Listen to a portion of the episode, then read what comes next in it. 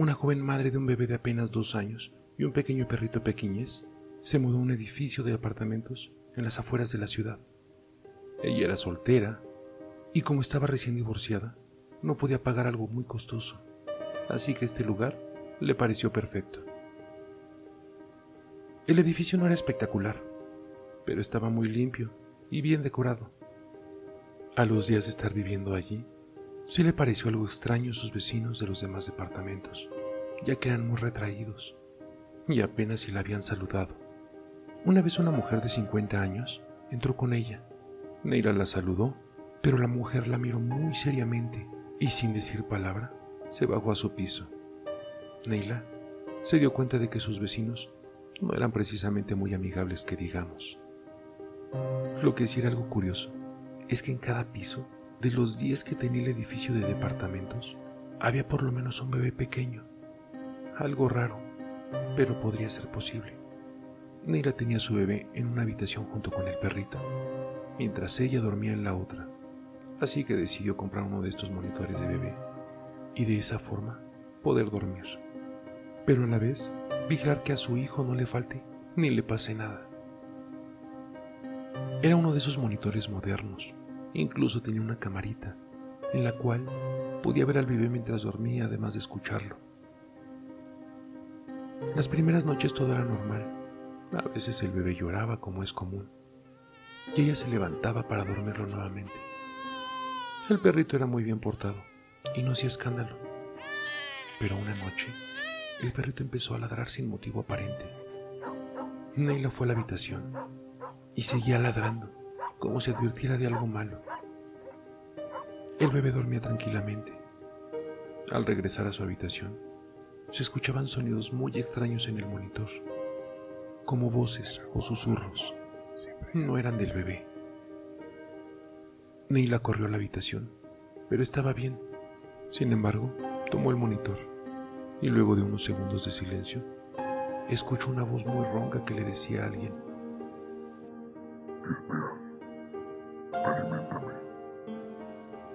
La voz fue muy tenebrosa, pero parecía una conversación que venía de otro apartamento. Al parecer, habían otros monitores y las frecuencias estaban cruzadas. Al día siguiente, Neil escuchó unos pasos afuera de su departamento. Abrió la puerta para asomarse y vio como algunos de sus vecinos llevaban una pequeña caja que parecía un ataúd. Esto le asustó mucho. Al parecer un bebé había muerto. Neila vio que un tipo la miraba y cerró rápidamente la puerta. Ella no quería tener que saber nada de lo que pasaba. Pero luego tocaron a su puerta y al atender era el mismo sujeto que la estaba mirando y le dijo, ¿Cómo está, joven? Bien. ¿Quién es usted? ¿Y qué pasó? ¿Algún bebé murió? Mi nombre no es importante, créame. Y bueno, realmente lo del bebé. Parece que murió de eso que se llama muerte súbita. Pero lo encontraron muerto. ¡Qué horrible! Ve que usted también tiene un bebé pequeño. ¿Me permite entrar a verlo? Bueno, solo un momento. La verdad es que estoy algo ocupada. No se preocupe, solo será un momento. El misterioso hombre fue directamente a la habitación donde estaba Kike, el hijo de Neila. Ella también fue detrás de él. El hombre se apoyó en la cuna y se quedó mirando fijamente a Kike, sin pronunciar una sola palabra. Pero sí tuvo un gesto terrorífico y muy perturbador, lo cual hizo reaccionar a Neila, ya que el sujeto se pasaba la lengua por los labios, como si deseara darle un mordisque a Kike, que dormía en su cuna. Al ver esto, Neila le dijo de mala manera, ¿Pero por qué hace eso? Le pido que se retire inmediatamente de mi apartamento. ¿Es usted un loco? Siento mucho, mucho la reacción, joven. Me retiro. Tal vez un día de estos regrese de noche. Créeme que soy muy diferente en la noche. Que pase un buen día. Neila tiró la puerta y se encerró en su apartamento.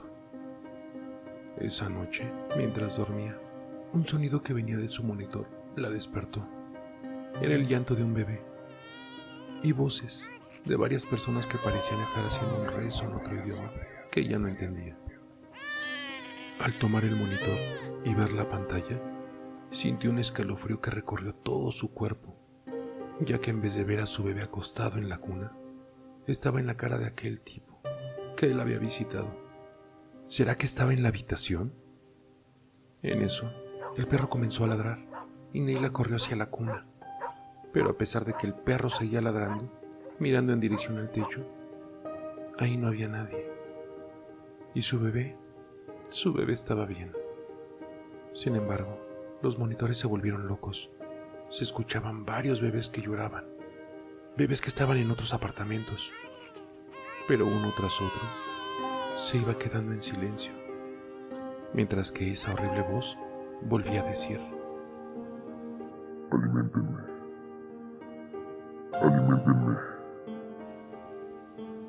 Neila tomó a su bebé y se lo llevó a su habitación. El bebé lloraba, pero ella no lo iba a dejar ahí durmiendo solo. Era claro que algo pasaba. El perrito se quedó ladrando en el cuarto del bebé y no dejaba de mirar para arriba. Pero cuando Neila pensaba que estaba segura con su bebé, fuertes golpes se escucharon en su puerta. Voces, rasguños. Era como si una multitud quisiera entrar a tomar a su bebé. Aléjense de mi departamento ya. Basta. Fuera. Fuera. Luego, de repente, todo quedó en silencio. Pero en la oscuridad de la noche, Neila pudo ver a una sombra cerca de la cuna del bebé, que por suerte ya estaba con ella en su habitación. El perro seguía ladrando.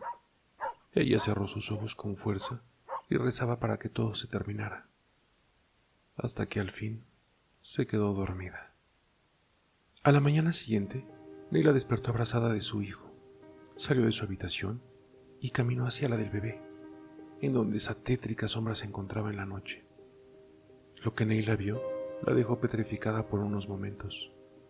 La habitación, la cuna, las paredes, todo estaba destrozado, como si un animal muy fuerte y grande lo hubiera hecho como si hubiera estado buscando algo. Pero lo peor fue ver a su pobre perrito asesinado, con las entrañas afuera, y el mensaje escrito en la pared con la sangre del perro. ¿Dónde escondiste al bebé? Debo alimentarme. Hasta en la noche. Neila temblaba de terror.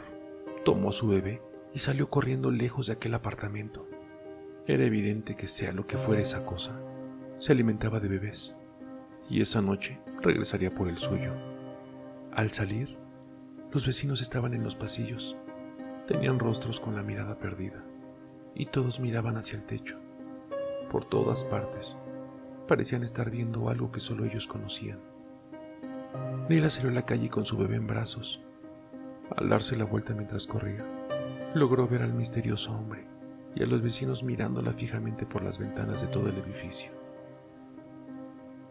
Tal vez era una secta, tal vez aquel hombre era más que solo un hombre y se alimentaba de los bebés de todos los que vivían ahí.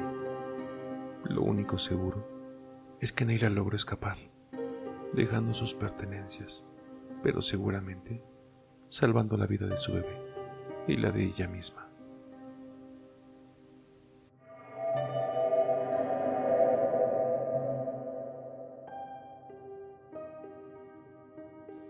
Cada mañana al despertar, abro el cofre donde tengo a mi hijo.